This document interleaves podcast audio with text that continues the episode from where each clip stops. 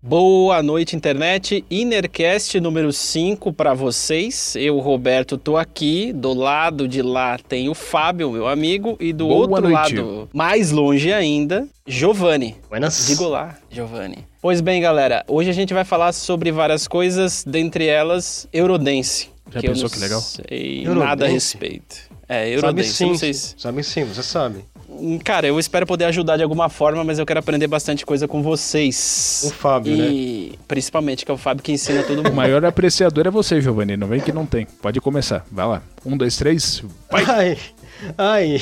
Não, mas então, bem, o Eurodance Calma, é uma... calma, Edu, deixa, eu- deixa, eu- deixa eu continuar aqui. Ah, sim, Então, continua. Deixa eu seguir ali a. Isso, Desculpa.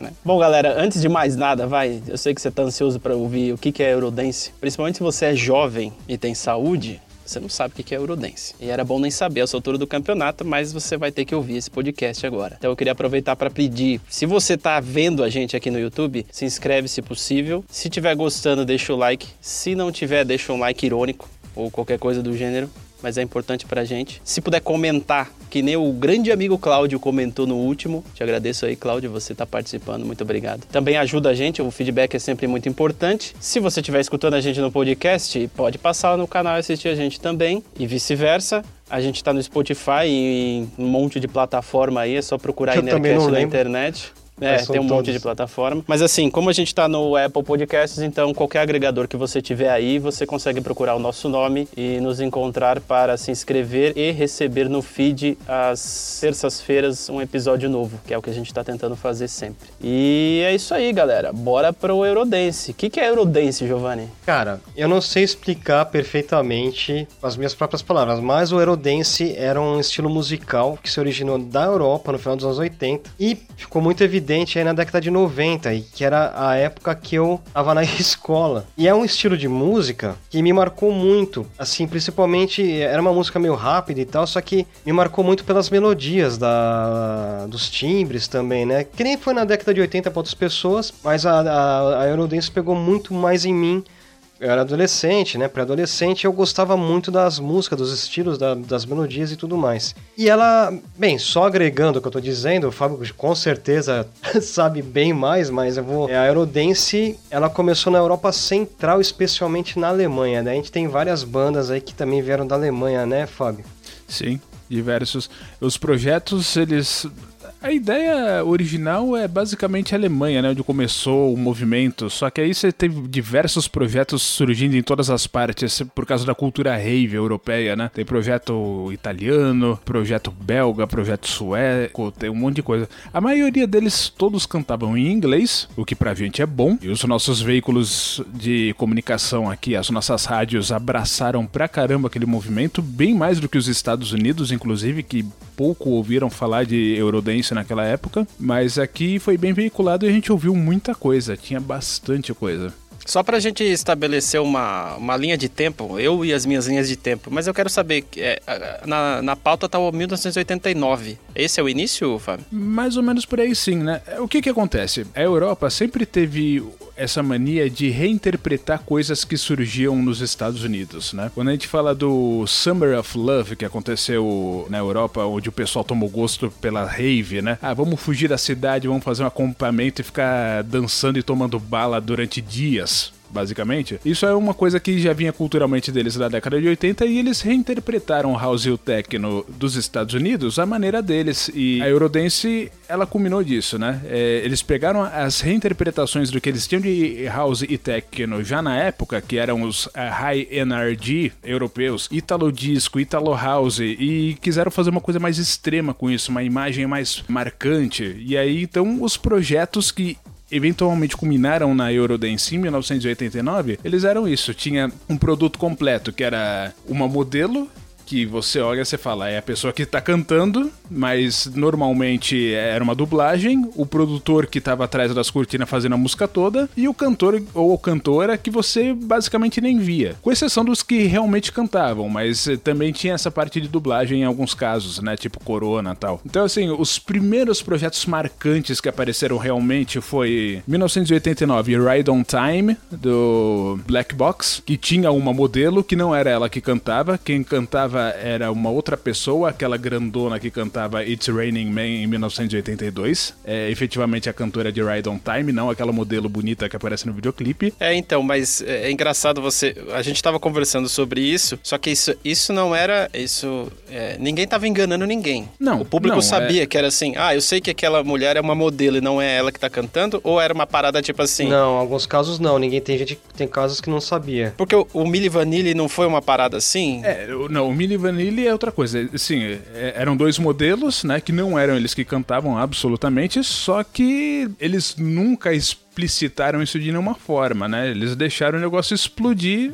e não deu muito certo para eles. Mas aí já era outro movimento, né? A Eurodance ela já era tão plástica, tão artificial que isso não teria sido um problema né, em, em, nenhum momento, porque era uma música Entendi. utilitária, não era uma música artista, era uma música para você dançar no clube e malhar na academia. Então Entendi. ela era um produto que tinha essa finalidade, ninguém estava interessado na integridade artística da pessoa que estava na frente do microfone. Entendi. Mas e aí, você me falando isso, falando que é um produto, isso para mim, isso fere totalmente a arte da música, assim, assim isso não é música então, cara. Mas é que saiu é que é que saiu bastante música música, assim, muita, muita, muita música, sabe? Teve muito só que, só que eram, eram músicas assim, cara, muito legais de ouvir, cara. Só que tinha um. Era fantástico. Eu, eu, eu, posso dizer prazer culpado, apesar de que eu não sinto vergonha nenhuma de ter curtido bastante isso na minha época. Mas eh, eu não vejo grande problema de não ter sido uma coisa vastamente artística. Porque quando chegava aquela hora do fim de semana de você ir pra matinê, porque a gente era tudo pré-adolescente adolescente, a empolgação era total. A gente ia lá e ia curtir pra caramba e aquelas, aquela música aquele Batista que ia estar tá bombando com tudo. É, é só um, fazendo parênteses aqui, porque o jovem, o jovem que tá escutando isso agora e tá vendo a gente, ele não sabe o que é matinê, porque hoje você não precisa de matinê, né? Uma criança de 13 anos tem condições de ir numa balada sábado à noite e ficar até as 5 da manhã lá. Isso é normal, mas na nossa época Verdade. não era assim. Os adultos, eles iam nas baladas de sábado à noite e de domingo à tarde, tipo, começava acho que umas quatro da tarde, né? E ia até, tipo, sei lá, sete da noite. Eram as baladas da criançada, vamos dizer assim, do pré-adolescente, onde tocava essas músicas aí. É, mas era bacana. O mundo era completamente diferente, né? Há 20 anos atrás do que ele é hoje. Ah, bastante. É, a gente tá falando de 30 aí, né? É, quase pensa assim, ó. Uma das primeiras vezes que eu fui em danceteria, porque esse era o termo, não era discoteca da década não. de 70 e não era balada de boteco que nem a gente vê hoje, era danceteria o termo, né? Tinha uma danceteria dentro do shopping Eldorado chamado Resumo da Ópera, que era Nossa, fantástica. Cara, é verdade, mano. Eu fui em, em aniversário de amigo lá. Fazia-se muito aniversário, é verdade. Galera, Nossa, vou comemorar cara, meu aniversário. Eu lembro que você contava isso pra mim, cara. E você, você recebia um flyer é, tinha os promotores, né? Tinha os promotores. A, a galera isso. se matava para vender convite, né? Virava promotor só para poder a pessoa mesmo entrar de graça, né? Tipo assim, ah, eu consegui bater a cota dessa semana, então eu vou entrar sem pagar. Essa era a graça. Essa né? remuneração. Eu vou ganhar um Guaraná. Pô, eu tava vendo aqui, ó, que o, realmente ó, o principal tema, os principais temas que eram envolvidos na Eurodance eram temas como amor, festa e paz, que nem o Fábio falou aí, ó as raves, o pessoal lá pra curtir, Panda Chance. É, é, é, eram umas letras bem insípidas mesmo, né? Mas a música era bacana de ouvir, né? Então Putz, era, era isso que importava. Bom. É, e, assim, para quem queria tocar alguma coisa no teclado, que nem eu tava aprendendo a tocar, era gostoso de fazer aquilo no teclado. é, porque você tem uma escala menor ali e todos os acordes estão dentro da escala, não tem modulação, não tem nada muito é. sofisticado, né? É, era divertido de é fazer assim. divertido, assim. É. E eles usavam algum equipamento em comum, Fabio? Tipo assim, todo mundo usava o mesmo bela teclado pergunta, da Cássio. Bela per... Ah, então, é, uma coisa, rapidão, Fábio, você vai comentar, mas assim, o Roberto comentou esse negócio do, da, do Cássio, né? Do teclado CTK 501, CTK tinha a do Alan, aquele CTK dele qual que era? Ele não era CTK, era um CA, CA 110. Isso, eita memória. Então, é impressionante que tem muita, muito som, cara, que realmente você ouve na, na, na nessas músicas de Eurodance, cara. Não, não dos Cássios, de jeito nenhum. Cara, eu juro que tem algumas coisas parecidas. Eu tô é falando. parecido, mas não é a mesma coisa. Até porque a taxa de amostragem do Cássio é baixa demais para você usar numa gravação, não é profissional. Você quer saber, ó? Eurodance, quando você tem aqueles pianos. É, aquele ritmo bem específico de piano, acorde cheio, em Eurodance, em música dançante europeia, é quase que impreterivelmente um Korg M1 que tá fazendo aquele timbre de piano. Korg M1, cara. Eu preciso ver isso aí. Tá, é, ele é um workstation da Korg daquela época. A gente vai deixar um link de uma imagem aí na, na descrição para vocês assim conseguirem como ver. na década não promete, de 80. Beto, não promete, mas tudo bem. Eu ponho. Ah, não. É, ele, ele falou link, não, não imagem na tela. Link, link é fácil. Ah, o link. Ah, tá, tá, tá. Link, isso. Assim como na década de 80 reinou o TR-808 como a bateria eletrônica de escolha de quase todos os artistas da época, na década de 90, o que reinou foi o TR-909, que brilhou particularmente forte na Eurodance. Quase tudo usava. Uma pergunta, esse Korg M1, ele é usado ainda hoje? Olha, ele é facilmente utilizável para os adotadores de VST, né? Porque você tem o Korg Legacy Collection, que tem os instrumentos mais consagrados da Korg disponíveis para você usar no seu computador. Porque eu tava vendo aqui que o, o M1 significa My First. Então é um ano, em 1988 ele foi lançado esse Korg, e o ano que o mundo da produção musical mudou. Mas Sim, My é First é, é tipo meu primeiro teclado? Eu acho que é Que isso, seja. mas- Não, May é First, tá. May First, é May, não, não é My, é May Ah. First, perdão. Então pronto. Além do que, ainda que fosse, existe uma distinção entre um Korg e um CCE. Tá? O seu primeiro instrumento Korg, independente de qualquer coisa, vai ser bom. É, sempre Faz falando que é... Que coisa, né, meu? Tá, não, não é um Holland, mas o Korg dá um belo de um caldo, tá? Ok, a gente tá em 1889, beleza. Sim, e aí aí em ao longo... 1989 a gente tem o segundo embaixador da Eurodance, né? O segundo pioneer da Eurodance, Technotronic, Pump Up the Jam. Meu Deus, é top demais. Isso é muito famoso, cara. Eu queria comentar uma coisa que eu lembrei agora que você falou do Technotronic, que realmente, assim, as bandas eram como se fossem pequenas empresas, porque se, não sei se, é, se eu tiver errado você pode me corrigir normal, Fábio, mas ah, o primeiro clipe do Technotronic tinha uma outra mulher que não era vocalista dançando no clipe, era uma mulher de cabelo comprido, só que a vocalista depois ela aparece de boné nos outros clipes, ah, pra- eles foram pra deixar mais depois, não sei se vendável, mas eles foi, é um, foi um trabalho de praticamente de empresa, assim, esses, esses projetos todos eram empresas e bandas também são. Não, não, né? Quando claro, a gente fala assim, de, sim. da indústria fonográfica, tudo é empresa. Eles ficam de arrecadar dinheiro, né? Mas era, um- assim, Technotronic é excelente, cara. Sim. É uma banda assim, é um, é um estilo musical que destrói, velho. É muito bom, cara. Só pra eu ter uma noção de tempo também, vai. É porque assim, na- em 1990 eu tinha 5 anos. Sim. E vocês? Eu tinha. É, eu tinha nove. Você já tinha nove. Em 1989, em 1989 você tinha oito, né? Porque... Tinha oito. Tinha oito. É isso aí.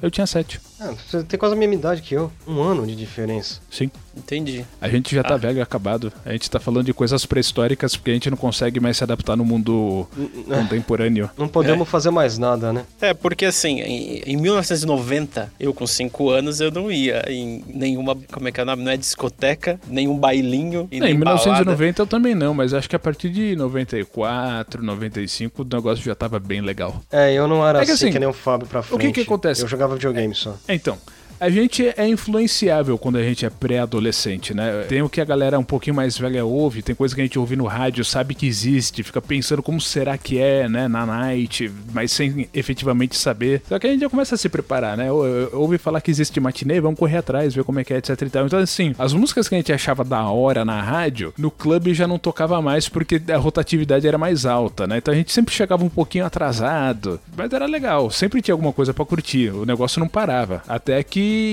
acabou, né? Até que os malditos grupos e tendências que eventualmente destruíram a Eurodance no final dos anos 90 apareceram, né? Aqueles demoníacos do Venga Boys, etc e tal, e acabaram. Isso mesmo, é isso mesmo. Só que assim, ó, Só que a gente tem que lembrar que também teve a, a Madonna, mas a Madonna eu, eu acho É, legal, que, assim. que não né? tem nada a ver com o movimento, É, mas... não tem nada a ver. É que foi ofuscado, né, cara? Depois veio o Britney Spears também, né? Sim, mas aí já é tudo outra coisa. É, a gente tinha esse espaço na rádio que depois foi substituído por essas coisas de mainstream, né? Infelizmente. Mas não quer dizer que, que tava no mesmo movimento. é, não era nem dance, enfim. Aquele, aquele movimento clubber da galerinha que curtia música eletrônica tem a ver com Eurodance? Tem, Excelente tem pergunta. intersecção, tem intersecção. O que, que é um clubber? Clubber é o cara que frequenta clubes, né? Tipo, danceteria. É, não, agora. não, mais ou menos.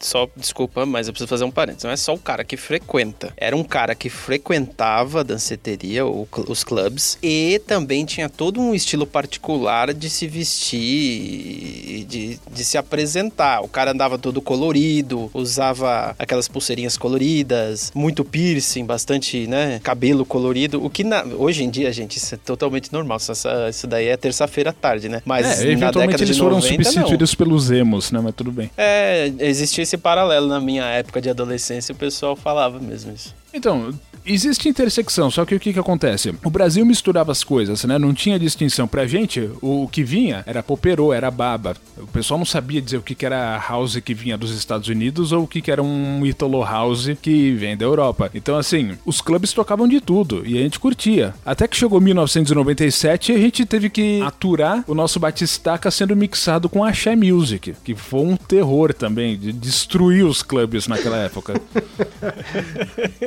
É, a gente, é, a gente tá, tá lá bonitinho, né? Ouvindo o Wigfield e de repente começa lá a Companhia do Pagode, a O Uchan. Wigfield eu gosto bastante. Eu tenho uma coisa que eu queria comentar, Fábio, que eu tava vendo aqui que em 96 o Eurodance teve, sofreu um desgaste, né? E aí eles come... que, que assim, uma coisa que me marcou nessas músicas é que eles mesclavam reggae em algumas. Em alguns casos, mas é que tá, o Brasil é atrasado. Esse desgaste, ele foi mais na cena europeia do que aqui. O pessoal aqui não se deu muito conta das coisas, né? Tipo, continuava rolando. Sim. Então, mas então, se, se, esse, se, se esse desgaste apareceu primeiro lá na Europa, obviamente porque surgiu lá, né? O que, que substituiu o Eurodance na Europa? Evoluiu para outros caminhos, né? O que que aconteceu? Ó, se você for pensar, e lá para 1998, 99, já tava aparecendo o Fragma com aquele Tocas Miracle.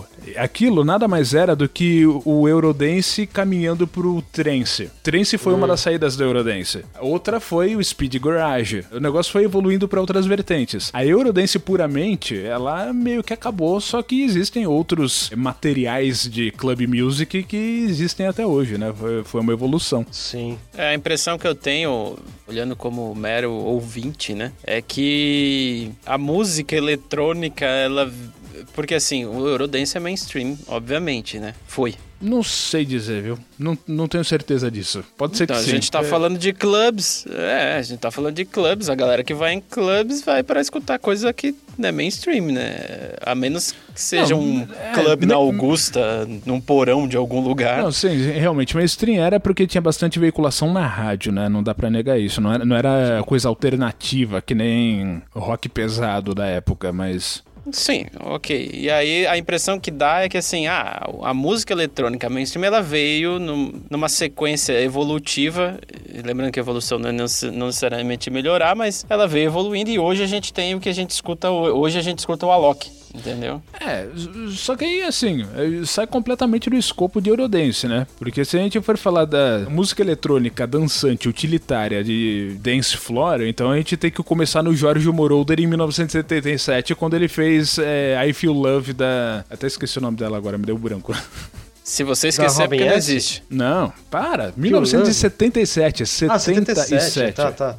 Robin S, né? Donna Summer, pronto. Dana Summer. Nossa senhora. Ah, e assim, ó, fala uma banda, Fábio, você, de- da sua preferência que você gostava bastante da Eurodance. Então, é, Eurodance, pra mim, eles meio que se equivaliam, né? Eu achava divertido e gostava de todos, mas nada assim com o apreço musical que eu tenho pra um artista de verdade, né? Mas Sim. vamos lá. Um que trafegou por todos os micro-estilos que tinham dentro da Eurodance e todos eles me agradavam, coisa que quase nenhum outro conseguiu fazer, foi o Real McCoy. McCoy, projeto alemão. Por quê? Além de, de ter o, o Batistaca, eles também tinham aquele som mais lento, tipo DJ Bobo, que eu odiava, só eu que o que eles faziam era da hora. O que eles, o que eles fizeram era legal. Acho que o nome da música era Come and Get Your Love. Ela é bem lentinha também, só que era da hora. E tinha um gravão, É uma, bem legal. Eu imagino que, assim, pelo nome já dá pra ver que é uma letra de uma profundidade. Ah, sim, não. que traz, traz uma reflexão. O Giovanni gosta bastante do Real McCoy também. Ele não lembra pelo nome, mas a música chamada Runaway é uma música que ele gosta muito. Run away, this time, this time, é, come to be free. Oh, é essa aí? Oh, oh, oh, run away. Oh, Esse é que você tá assassinando a música, mas é. Ah, não, é, é que eu não lembro a letra, não lembro. tô, tô, tô... Bem, um- uma banda que eu gostava, assim, eu gostava muito de ouvir Dr. Alban, Dr. Alban, Hadaway. É, agora eu quero te perguntar que eu tô com uma pequena confusão, mas eu creio que sim, a... Oh, caramba, como que é o nome daquela banda? Eles foram até no Faustão, cara. Não, não é exatamente uma banda, é Não, projeto, é né? naquela- A gente chama de é, projeto quando a gente isso. fala de Eurodance. Ah, o Hadaway foi no Faustão. Não, Hadaway foi, mas tem aquela banda de, é, que eram duas Mainstream loiras. pra caralho. Sim. E tinha uns caras bem alemão, assim, da Bélgica, não, alemão? Você tá falando de coisa recente? Não, cara, claro que não. Bem, vou aqui, ó. Não, mas eu, eu tô dizendo, a ida no Faustão é uma coisa recente? Não, Tá. foi lá da década de 90, Porque, cara. Até porque não venha querer me falar de Information Society porque não tem nada a ver com Eurodance. Não, não é Information Society, cara. Porque Você eles foram no Faustão Ó, também. Eles, o cara E tava foi terrível. putaço no... O cara tava putaço no Faustão, mas esse é outro tema, cara. Eu não vi Ô, isso aí. Giovanni, eu- enquanto você pesquisa, posso só fazer uma pergunta? Sim, claro, por que não? Eu vou fazer uma pergunta então. Porque assim, hoje. Hoje não. É para vocês dois. Ah. Vocês são os músicos aqui. É, Hoje. é, hoje não. É, em 2004, vai. Em 2004, a gente fazia o quê? A gente pegava nosso computadorzinho, nosso. Eu tinha um Athlon XP. A gente instalava um programinha chamado Acid, um programinha chamado Fruit Loops, e a gente fazia sequenciazinhas no Fruit Loops e encaixava dentro do Acid. E se quisesse, gravava também alguma voz, alguma coisa, e fazia uma música eletrônica, ok? 2004, vai. Teríamos feito música se a gente tivesse talento, mas a gente fazia essas caricaturas. Sim. é, é isso. por isso que eu fiz aspas é, no, no podcast, vocês não- estão ouvindo as aspas que eu tô fazendo, mas eu beleza. fazia My Job, eu fazia My Job. Depois a gente vai botar pra vocês ouvir aí depois. Em 1989, Tá. que programinha o cara instalava no computador pra ele poder fazer uma Eurodance? Deixa eu só falar com uma coisa. Não tinha programa, era só sequenciador, não é? Tá errado. Tá brincando. Fala, Fábio. Aí é que tá. Por que a gente tá falando de Eurodance? Lá teve um movimento em que era possível, de certa forma, que, só que aí eu tô falando uma coisa extremamente underground, de você fazer música em casa com o seu computador, que era o caso do Amiga 500 e o Amiga 1200, né? Eles tinham os trackers, que você podia ampliar coisas e inclusive sintetizar coisas e fazer suas músicas. Músicas do tipo dessas de Eurodance, elas foram também caricaturadas dessa forma lá. Porque era possível, e foi esses trackers que criaram o que a gente conhece como música mod. Arquivo.mod e arquivo.xm, não sei se você lembra. Cara, eu Lembro. lembro sim, cara. Foi daí que veio isso? Sim, do Amiga. Ah, então você quer- você tá dizendo que além de eles usarem sequenciadores, eles usavam computadores pra fazer as músicas, é isso? Então, não no meio profissional, né? Eu tô dizendo no, no, no- no meio amador, nos os robistas. Mas sim, querer dizer que em 90 e pouco não, não existia software para fazer isso é mentira. Tinha. Agora, como Isso. que a indústria fazia? Gravação de fita magnética como qualquer outro. Provavelmente o pessoal que queria mais facilidade de sync usava a DAT em vez de fita analógica, mas era o mesmo processo. E aí, sim, sequenciador MIDI, hardware e sintetizadores de hack, bateria eletrônica, aquele lance Korg todo. M1 e. Tinha um Yamaha, eu não, não. Não é que eu não lembro, eu não sei que modelo, mas era um Yamaha Hack que tinha uma infinidade de, de presets de instrumentos sintetizados que o pessoal usava bastante, fazer aqueles basslines, é, synth leads. As músicas se pareciam porque os equipamentos é, é meio que assim, ah, isso aqui existe, o cara lá tá usando, eu vou fazer mais ou menos a mesma coisa, né? Aquele lance. Era uma música comercial. É isso que eu ia falar. é, no meio, assim, ok. é, talvez o mesmo técnico de som é, que gravou uma música, ele é contratado pra gravar outra lá. E aí eles fazem as mesmas coisas, configuram os equipamentos do mesmo jeito. E aí você tem toda uma, uma cena musical. Então, aí é que tá, né? Eu não sei se tem um, um- um- um gênio cabeção por trás de todos os projetos, porque o que, que acontece? Esses projetos, na verdade, eles são os projetos de vaidade de cada um dos seus produtores, né? O fato de que ele tinha que ser um produto vendável com a sua cantora e o seu rapper são coisas à parte. Não tinha muita intersecção de produtor porque o projeto era do produtor. E tinha um monte de produtor. Tem uma banda que o Beto com certeza conhece. Essa banda se chama Aqua. Tá, de novo. É um projeto, né? Mas tudo bem. Aqua. É, um projeto. Então, a Aqua já faz parte daquela galera que tava destruindo a Eurodance e transformando ela em outra coisa. Só que o Aqua existe, existe desde 1989, eu não sabia disso, hein? Não é à toa que demorou pra ganhar atração, né? Nunca fizeram nada que prestasse. É, eu não gostava muito da. Sinceramente, da minha opinião. Não tô. Quem gosta, beleza. Eu não gostava tanto assim também. Eu achava legal a música, é, era bem caprichada e tal. E tinha umas musiquinhas legais. Mas não era aquela banda que eu falava, puta, agora eu vou vir Aqua, né? Eu ficava realmente ali no Dr. Dr. Alban, Able, Hadaway, Ace of Base. Nossa, eu via muito Ace of Base, muito mesmo. Sim. Você chegou a ouvir Labuche? Muito. Tinha um outro grupo chamado Le Clique. Leclique e Labuche fizeram uma música juntos. Leclique era muito bom. Snap eu também gostava, tá? Sim. Tem uma banda. Uh, Snap é, é também um dos pioneiros do movimento, né? Já em 1990, cravado, eles já lançaram The Power. É, Snap era realmente é, respeitável, viu? E tem também o Two Unlimited também. Tinha música legalzinha dele. Two Unlimited. E aí e também tinha Two Brothers on the Fourth Floor. Esses nomes são Isso. todos parecidos, né? Não, mas essa banda, esse, esse projeto também é muito bom também. Isso aí tá falando bem comecinho mesmo, 91, 92. Essa galera é bem do, do começo, né? Aí em 93, eu acho que foi quando a gente começou a ganhar notoriedade aqui, porque um projeto italiano tinha uma modelo brasileira. E o pessoal daqui gostou. Foi quando eles começaram a prestar atenção no que estava acontecendo lá, que é Corona, com Rhythm of the Night. A Corona realmente ela é brasileira mesmo, mas ela foi morar lá não, já não, adulta? Não, não, não. A modelo Olga, ela era brasileira, ela não era cantora, a cantora era Jenny B. Tá? Sim, e sim. E o produtor era Nossa. o Francesco Bontempi. Esse grupo era Corona e acho que o Bontempi partiu para outras coisas, né? A, a Olga ela encabeçou o, a Corona e estão fazendo música aqui no Brasil, se não me engano. Acho que inclusive deve ser samba, alguma coisa do gênero. Mas ela canta agora, né? Sim, ela sempre cantou, na verdade. Eu não sei por que, que não colocaram ela para cantar logo de pontapé inicial, mas ela é cantora também. A pessoa podia, podia se permitir a nem saber inglês. Agora, você vê, ó, Rhythm of the Night foi um marco aqui no Brasil da, da, da cena eletrônica noturna, né? Só que é uma música reciclada. Por quê? Eu posso por que reciclada, Fábio? Explica melhor, desculpa. Porque em 1987 tinha uma banda de ítalo disco, né, chamada Say When, que eles fizeram uma música chamada Save Me. Essa música, ela é a Rhythm of the Night basicamente. Você me mostrou essa semana isso, cara. Eu fiquei abismado, cara. Você acabou com a minha é, pré-adolescência. Você destruiu. E a versão original é melhor do que a reciclagem. Com certeza é melhor do que a reciclagem. Mas eu quero ouvir então, porque eu também não.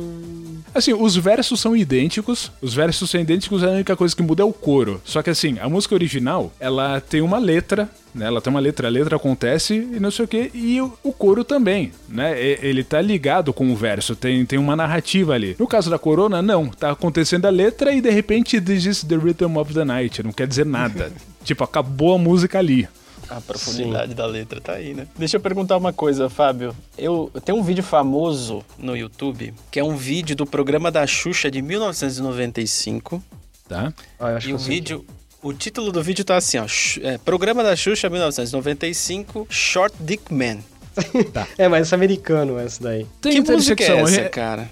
Short Dick Man é uma música do grupo Twenty Fingers com a vocalista Gillette. O que que acontece? Twenty Fingers é um grupo de produtores também que eles faziam é, backtrack para outros artistas, né? Como a Gillette, no caso de Short Dick Man e Mr. Personality, e Rula, no caso de You Gotta Lick It. Nossa. Não, não, a, as músicas eram todas extremamente provocantes. E mais pro finzinho, né? Quando a gente tá falando já da decadência da Euro Eurodance já em 1996, também tem Sex Machine, outra música que eles fizeram, que é muito boa por sinal. Acho que inclusive melhor do que as primeiras. Sex Machine que não é a Sex Machine. Não, obviamente. Tá. Obviamente que não. Legal. A gente tá em 1995, né? Aproximadamente, sim. Que eu lembro que o Fábio comentou ali 1994, 1995. E é, qual foi o ponto que começou a decadência? Que começou a morrer? Então, é, o pessoal disse que o negócio começou a entrar em declínio em 96. Eu digo que começou a entrar em transformação, porque a música eletrônica de danceteria ela nunca deixou de existir, ela só virou outras coisas, né? Ela saiu por tangentes. É, é então, é por isso que quando eu, eu, eu, disse que a impressão que eu tenho é que foi ah, a música de, dance, de, de, balada era assim naquela época e hoje ela é assim, do jeito é, que é que, hoje. Imagina assim, ó, quando aconteceu aquela união lendária em 1995 que o Todd Terry o lendário produtor de house raiz dos Estados Unidos foi para a Europa mixar Missing do Everything But the Girl e estourou mundialmente aquilo, você diz assim, do ponto Sim, de vista cara. europeu, Missing foi o maior acontecimento de ambos os atos, né? Só que aqui no Brasil, em 1996, chegou o segundo hit, que era o Wrong, e eu acho que deve ter vendido mais aqui do que o próprio Missing, sendo que lá na Europa ele já tinha ficado para escanteio. O Fábio, Sweet Dreams é Eurodance, né? Não. Sweet Dreams é britânico, então é europeu, só que é um synth pop de 1981, então tá longe. Ah, nossa. É. É tão antigo, na verdade, que a bateria eletrônica não é nem da Holland, é, é britânica mesmo. É, a gente tá falando de coisa extremamente arcaica e rudimentar. Muito bem feito. Mas, Mas, É, uma, é isso que eu ia falar, é uma puta música, Sweet Dreams. Sim. Nossa. Verdade. Sim, é, pois é, ela foi regravada pelo Marilyn Manson. Ficou muito boa também. O, agora, ela foi regravada mesmo, eu lembro, e ficou muito boa. Quando a gente sai de 1989, lá, é porque eu tô focando no que vocês falaram, né? Vamos lá. O Korg M1, a gente saiu de lá do Korg M1. Sim. O processo evolutivo de equipamento também aconteceu, né? Ah, sim. O negócio não para. Isso pode ter sido. Isso, na verdade, é uma pena. O negócio entrou em declínio quando tava começando a ficar tecnicamente interessante, né? Você vê, tem lá Alexia, né? É... Alexia, nossa The Summer is Crazy, esse tipo de coisa. Quando entra Number One em 86, já tem arpejo melódico no sintetizador, já é uma coisa bem mais sofisticada, com gate, né? Tipo aquele. Coisa que não tinha vindo antes, nos acordes, em pads, né? Não, não em synth lead. Você fala, nossa, a sonoridade tá começando a ficar bem legal. Aí chega o Venga Boys. Aí chega o anti-funk. É, porque eu tô pensando no seguinte: você, quando você evolui o equipamento, você traz mais possibilidades. E aí você pode acabar fugindo da onde você é, saiu. Acaba né? diluindo, né? O negócio vira experimental e acaba saindo para outros lados. Exato. Foi o que aconteceu. E quando exatamente você sabe dizer que surgiram softwares melhores para produção musical, assim? Foi na década de 90 mesmo? Você sabe, tem alguma informação sobre isso? Como assim softwares melhores? Defina softwares melhores. Porque você comentou que a, usavam Amiga, né, na, em 89 para sequenciar. Não, não, não em 89. A gente já tá falando de década de 90, só que mais ou menos naquela época, né? Sim. Agora, depende do seu poder aquisitivo e de que patamar que a gente está falando. Se você está falando, por exemplo, de Pro Tools, né? A DigiDesign já tinha a versão do Pro Tools em 1992. Ah, sim. Caraca, eu não. Nossa, o Pro Tools de 92? Pois é, é bom o Melancholy and the Infinite Sadness do Smashing Pumpkins de 95 foi mixado no Pro Tools. Cara, que incrível. É, para mim isso é uma coisa tão recente assim, sei lá. É Mano, é dois anos 2000. Cara, mixar naquela época num programa como Pro Tools, será que era fácil, cara? Tinha que fazer, meu, como que eles faziam, hein? Definitivamente mais fácil do que mixar em fita magnética. Você já fez uma mixagem em fita magnética? Você já fez um bounce alguma vez na sua vida? Eu só vi um cara mixando, um cara chamado Dr. Tape mixando em fita magnética ao vivo cara. Um estádio, sei lá. Não, não, não, não, não. Você tá confundindo o termo mixagem. Eu não tô falando de você fazer um set de mixagem, de, de você juntar uma música na outra.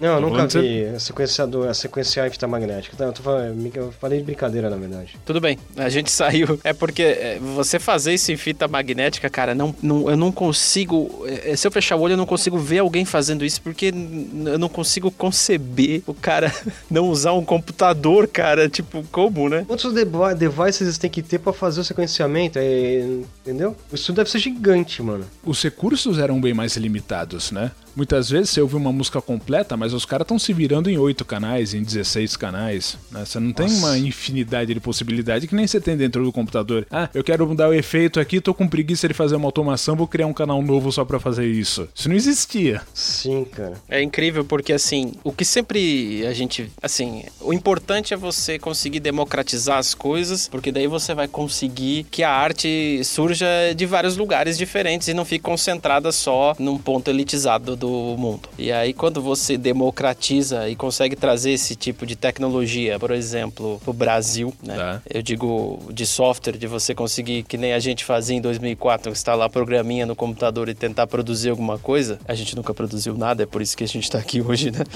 É. mas nada decente, mas assim, você consegue é, fazer surgir coisas novas. Sim. A minha pergunta é, na sua opinião, Fábio, hum. do que surgiu novo na, na, na linha do, do Eurodance? Não, não, sei se é possível falar dessa forma, mas assim, tem alguma coisa que dá para escutar de 2018, vai? Aí é que tá. Você pode dizer que sim, você pode dizer que não, porque o rótulo mudou, né? Então, existe club music ou música de rave na Europa hoje? Com certeza, existe. Só que tá com outros rótulos, tem outros gêneros e a linha transitiva que levou da década de 90 para onde a gente tá hoje são diversas dependendo do subgênero que você estiver ouvindo do que existe hoje. Então é difícil dizer categoricamente, mas você pode dizer que. O Eurodance, então, dá para dizer que a gente é, colocou num caixão, bateu prego, porque você não pode falar hoje que tem um. Não com esse nome, não com esse nome. Né? É, apesar de que assim, qualquer coisa que for uma, um club hit pop né? Tem gente que emprega esse título para dizer Eurodance, só que de uma forma quase que generalista, né? Coisa da Europa lá, então é Eurodance. Mas hum, não é, né? Eu nunca ouvi mais, nunca mais ouvi nada igual que tinha na década de 90. Mudou completamente, cara. Quando entrou Sim. o trance, é outro estilo. Eu gostava de ouvir as tricks ali no, no começo de 2000, ali no meio e tal. Nada igual do que tinha naquela época. Mudou assim a forma de fazer música, do jeito de pensar nas Sim. melodias. Eu, eu, sinto, eu sinto um pouco de falta disso, tá? Da, da, dessas melodias daquela época, sabia? Sim. É, então, mas é, é, até a evolução tecnológica ela carreta na, na mudança criativa, né? Da, da produção da coisa. Então não, não fica igual, né? Tá é, sempre andando. Sim, não, muda. Tem coisas boas também, né? Ô, Fabio, você me ensinou há um tempo atrás que a música pop, que a gente chama de pop, mas é que é hip hop, R&B, né, dos Estados Unidos, ela tem uma. Como é que é? Um acorde. Não é um acorde, ela tem uma sequência de acordes. Não, não. não. É, você está confundindo as coisas. É, eu não estou falando especificamente de RB, black music, nada disso. Quando a gente fala de música pop mainstream, independente de gênero, né? A gente tem os quatro acordes da música pop. Isso, Isso independe de gênero, tá? Okay. Que, é, que é coisa da música contemporânea que você tem um campo harmônico, normalmente maior, em que você vai ter uma fundamental, quarta, quinta e sexta menor. E esses acordes em diferentes combinações vão fazer todas as músicas que você ouve no rádio hoje. Tá bom, em 89 também? Essa é a minha pergunta. Então, aí é que tá. Não tinha muita repetição de motivos, isso sim. Só que sempre tinha um ou outro que fazia uma coisinha diferente e colocava uma coisinha a mais, né? Na Eurodance, a escala era menor. Então você sempre tinha um acorde menor, que vai ser a sua fundamental, aí você vai ter um acorde maior, quatro semitons abaixo, para cima dois semitons, um maior também, e volta nessa fundamental. Esse daí era o básico, né, que tava na maioria das músicas. Aí tinha algumas variações. É, se a gente for pegar um, um Lá menor como campo harmônico, né, relativo de Dó maior, então seria Lá menor, Mi menor, Fá, Sol, talvez Sol com sétima e Lá menor de novo. Era, era mais ou menos isso. Ou então simplesmente Lá menor, Fá, Sol e Lá menor. Era mais ou menos isso. Era muito simples. O Fábio, me, me diz uma coisa, cara, que eu tô confundindo. Mas o Dr. Hollywood, ele é Eurodance? Eu não lembro, cara. Dr. Hollywood Project. Sim, senhor. É muito bom É importante falar o nome completo, porque eu confundi aqui. É, porque eu só lembro do Dr. Hollywood, é, mas é do Dr. Hollywood Project. Que é uma música famosa dele. Ai. Tem várias. Mas é muito bom também.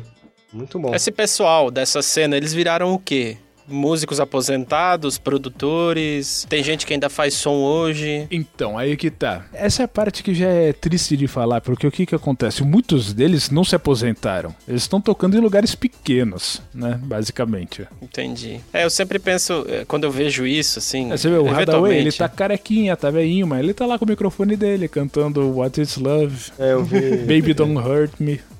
E por aí vai.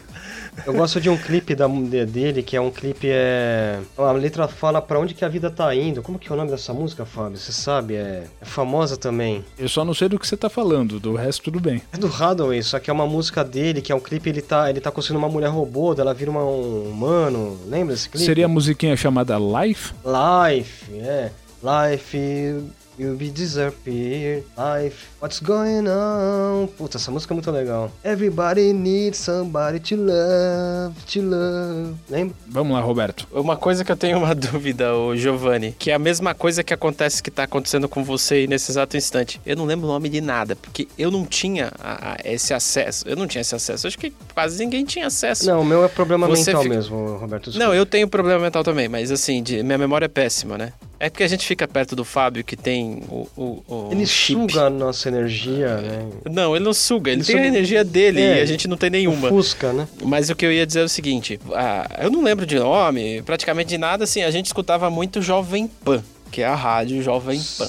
E aí, Sim, a Metropolitana também, FM. Metropolitana também. Eu via muito. 97. É 97, A que é... 97. A A 97, 97 foi a mais fiel. Isso, é verdade. Concordo plenamente. É isso Eu, mesmo. eu, eu, da época que eu curtia muita música eletrônica, pra mim a rádio 97 FM era a melhor que tinha, assim, mas ok.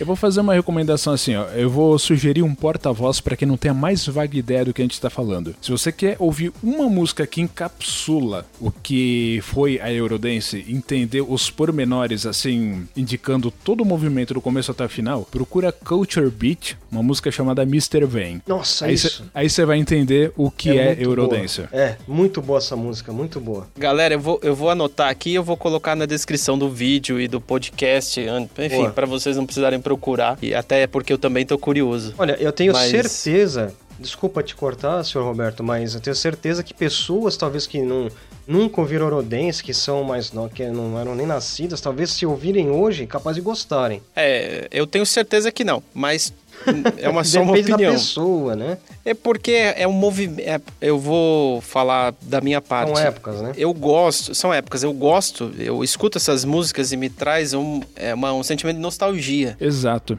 E Uhum. então, você colocar isso pra alguém de hoje, o cara vai falar assim: ah, Isso é velho legal. e isso é chato. É a É mesma coisa que estranho. você ouvir disco music, Giovanni. Isso, exato, exatamente. Se a gente Bem, escutar cara, música é- disco assim, você até consegue disco. curtir. É, você Não, mas eu digo daquelas bem orquestradas mesmo, que a bateria tá sumindo lá no fundo. Aquela que era tipo assim, uma dúzia por 20 centavos na década de 70. Você não gosta. Eu te garanto que você não gosta. E o pessoal adorava. Então é, não adianta a gente falar da no- pela nossa ótica. A juventude hoje tá em outra. Não, não, tá certo, eu concordo. É, mas uma pessoa outra assim, com certeza vai gostar, Ah, porque são meu, músicas tá legais, aí, né? cara. Eu- a gente espera que goste, mas enfim.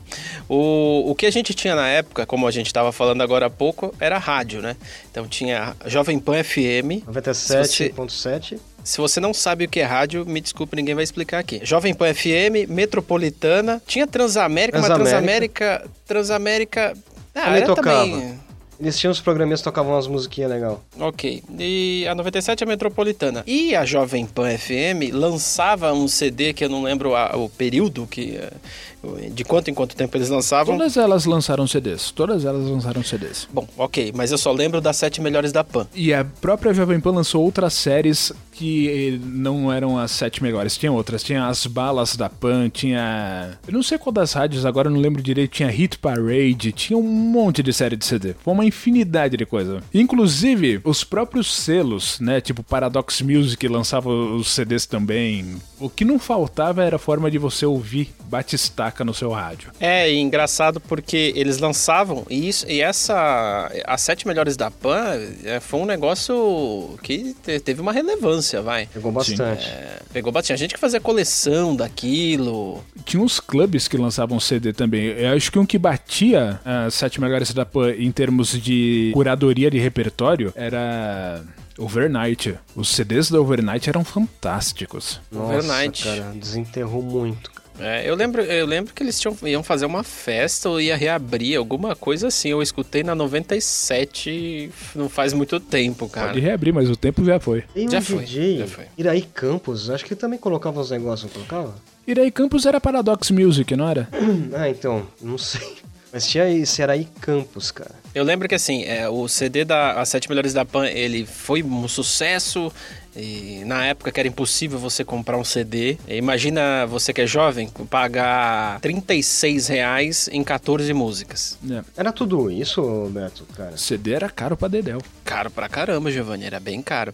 E aí foi decaindo. E eu lembro que assim, as últimas vezes que eu tinha visto, eles vendiam em banca, junto com a Banca, revista da Jovem revista, Pan. Isso, isso mesmo. Junto com a revista Jovem Pan vinha o CD das Sete Melhores e eu acho que hoje morreu, né? Não, não tem mais Sete Melhores em mídia, né? Eles devem ter uma playlist no Spotify, sei lá. É, gente. Vocês tiveram esses CDs? Sim, sim. Eu tive outros CDs que não era só da, da Jovem Pan, que era. Vinha em revista, só que já, já era de house music mesmo, né? De músicas mais diferentes, alternativas. É, under, é, como que é? Under Garage? Como que fala, Fábio? É. Speed Garage. Speed Garage, isso, isso. É, então, nossa. Tem- São temas, são músicas que a gente vai comentar em outro, outro podcast, porque. Em 97 eu tive meu primeiro grande desgosto, né? Porque eu tava acompanhando esse movimento, eu gostava de tudo, achava fantástico. Aí começou a aparecer as musiquinhas estranhas. Só que o pessoal gostava, né? A galera gostava, minha irmã gostava, as amigas dela gostavam, o Giovanni gostava. Gala. Mil que coisa detestável. Mais aquilo ou menos. Nunca, aquilo nunca desceu pela minha goela. Eu não. Olha, eu, a, a Gala eu ouvi um pouco, mas depois eu não conseguia mais ouvir. Porque. Ela não sabia cantar. Ela não cantava. É E,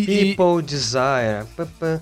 Só que tinha uma música que eu gostava. Alguma, assim, eu gostava, mas eu não gostava ao mesmo tempo, sabe? Não sei explicar. É, elas, eles fizeram remix dessa música, não, não só dessa. Onde eles fizeram anda de ela pra falar nisso, né? músicas, ainda existe ainda. Galasound.com, o website dela. Nossa, preciso ver isso agora. Legal, ela não conseguiu nem comprar o domínio gala.com, né? Lembrei de cabeça, hein? É, você, né, normal. A gente nem se impressiona. Gala, galasound.com. Demorou pra abrir, hein? Só se estiver fora. Mas Gala Singer Official Site. É isso É aí. que ela, ela, ela, ela tá hospedada em um computador dela em casa. Eu não duvido. Você acha que ela não sabia cantar, Fábio? Não, ela cantava muito estranho. Cantava muito estranho e as músicas dela tinham um- uma progressão harmônica incompreensível. Não, não era intuitivo aquilo que você estava ouvindo, parecia um experimento. Mas era ela mesma, não, ela não dublava no começo e Não. depois passou a... Mas é que tá, se, se ela fosse uma modelo e fosse alguém cantando por trás, seria uma pessoa que canta pra caramba, né? Então eu, eu acredito que seja ela mesma. Nossa, ela tá bem, cara. Tô vendo aqui, tá. Sei que ela tá bem mais velha, é que eu não lembro que idade que ela tinha. Então vamos lá, ó. Aí tem a vertente do Eurodance, que justamente o, a parte rap, entre aspas, porque aquilo é terrível, você não pode chamar aquilo de rap de jeito nenhum, né? Um, um matungo qualquer lá falando monotonicamente umas rimas bem zoada mesmo, não dá pra chamar aquilo de rap, mas tinha as vertentes que era meio raga, né? Que era, era o reggae em vez de um rapper convencional, que era no caso do Ice MC, e também o Fazia isso, né? 44 O ICMC foi o cara que basicamente colocou a Alexia em evidência. Ela foi backing vocal do ICMC por muito tempo antes de entrar na carreira solo. Ela só, ela só ganhou notoriedade da gravadora dela quando o ICMC caiu fora. E aí ela deslanchou. O primeiro hit dela, Me and You, tinha vocais do Double U no final da música. Nossa, Double U. Foda. Double U tocou recentemente. Recentemente que eu digo 2012, sei O lá, em algum Double U lugar era um aqui. dos caras que cometia todos os clichês da Eurodance, né? Tinha uma música dele, que eu lembro agora, chamada You Gotta Run To Me. Nossa, eu não gostava disso aí. É, então, mas e ficava um lead synth quando a música entrava. Isso, isso é copiado de uma música do Yasu. Não sei se você sabe disso, de 1982. Eu vi o Yasu? ideia do que você tá falando. Eu já ouvi, Fábio, eu já ouvi. Essa mesma síntese, essa mesma síntese. É uma musiquinha de 1982 do Yasu. Como que era o nome? Don't Go, o nome da música. E é- essa mesma síntese foi sampleada também pelo Twenty Fingers, é, justamente na Mr. Personality Ugly Mix. Só que aí eles cortaram na metade, ficou só. Nossa. Aí, aí entra a Gillette. Ah. Então você tem que prestar atenção nessas coisas, aí você vê que tá. Fabio, deixa cara, é, eu vou fazer a minha última pergunta, cara. Vai. A minha última pergunta é o seguinte: o jovem, o que que é o Eurodance do jovem de hoje? Aqui no Brasil? Não Pode ser, é, vai. Brasil, a gente tá falando da nossa realidade. Mas assim, fala, eu quero saber o nome, sobrenome e CPF. Se for aqui no Brasil, eu vou ter que te dizer que é o funk. Eu ia falar a mesma coisa. Só tava esperando pra responder, mas eu ia falar a mesma coisa. Entendi. Então, assim, ó, você que tá escutando, para você entender a importância do Eurodance, o Eurodance na década de 90 é o funk de hoje. Então, hoje você tem toda essa explosão de, de produção de funk, YouTube, redes sociais, obviamente, né, que na década de 90 não tinha, mas você tem casa de show, você tem um monte, mas um monte de gente fazendo funk em cada canto dessa, desse Brasil. Tem alguém fazendo funk em casa, principalmente porque tem tecnologia para poder fazer isso, né? Saiba você que isso é o Eurodance na década de 90, foi o que a gente viveu e a gente curtiu. Basicamente. Boa analogia. Gosto do seu jeito de pensar. Parabéns, gente. Olha, eu fiquei surpreso. Eu tô louco pra. É, é, eu, queria, eu queria, inclusive, pedir uma coisa aqui, que talvez dê certo, talvez não. Eu gostaria de fazer uma playlist no Spotify do Innercast de Eurodance, Perfeito. se os senhores pudessem ajudar. Perfeito, com certeza. Vamos sim. Eu quero ver quem é que vai ter uns 20 anos disponíveis para ouvir tudo, né? Porque se eu for colocar tudo que eu lembro, vai ser mais ou menos isso. Na verdade, eu já comecei, eu tenho uma playlist minha de Eurodance, algumas Eurodance já. Eu tenho também. Então a gente vai juntar essa, esse material. Isso, a gente concatena. Nossa, vai ficar gente... animal isso! Exatamente. E aí a gente coloca aí para vocês na descrição do podcast e do vídeo para vocês saberem o que, que foi naquela época e, sei lá, curtirem ou não. Ninguém é obrigado a gostar, mas foi o que moveu nossa adolescência. E eu vou ouvir com certeza quando quiser ouvir, cara. Boto ali e dali. Faça isso. É, gente, podemos terminar? O que, que vocês acham? Sim, temos que. Vai ficar o tema pro próximo, né? Fábio, do que você queria falar também da. Mas. Desculpa, eu tô monitorando, mas é que deu 58. 58, é. Com os cortes a gente vai pra 30, né? Tá bom. Não, não, tá bom já. Tá, eu não queria, eu não queria fazer o próximo tema, porque daí a gente vai ter que falar muito rapidinho só dele Sim. e vai ficar uma coisa estranha. É interessante, né? É, é que a abordagem que a gente faz acaba, meu, o assunto vai longe quando é bom, né? Vai.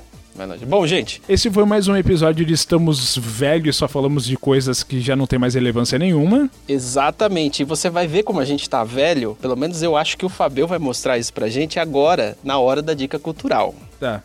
Então vamos lá, eu sempre recomendo coisas boas, então dessa vez eu vou recomendar uma coisa ruim, mas para vocês se divertirem, porque coisa ruim também tem seu valor. É, 1959, assista Plan 9 from Outer Space do pior diretor da história cinematográfica, Ed Wood. Meu senhor amado, eu vou ter que ouvir isso de novo. Não assista, é muito bom. Ah, sim. It's so bad it's good. é, dá a volta, né?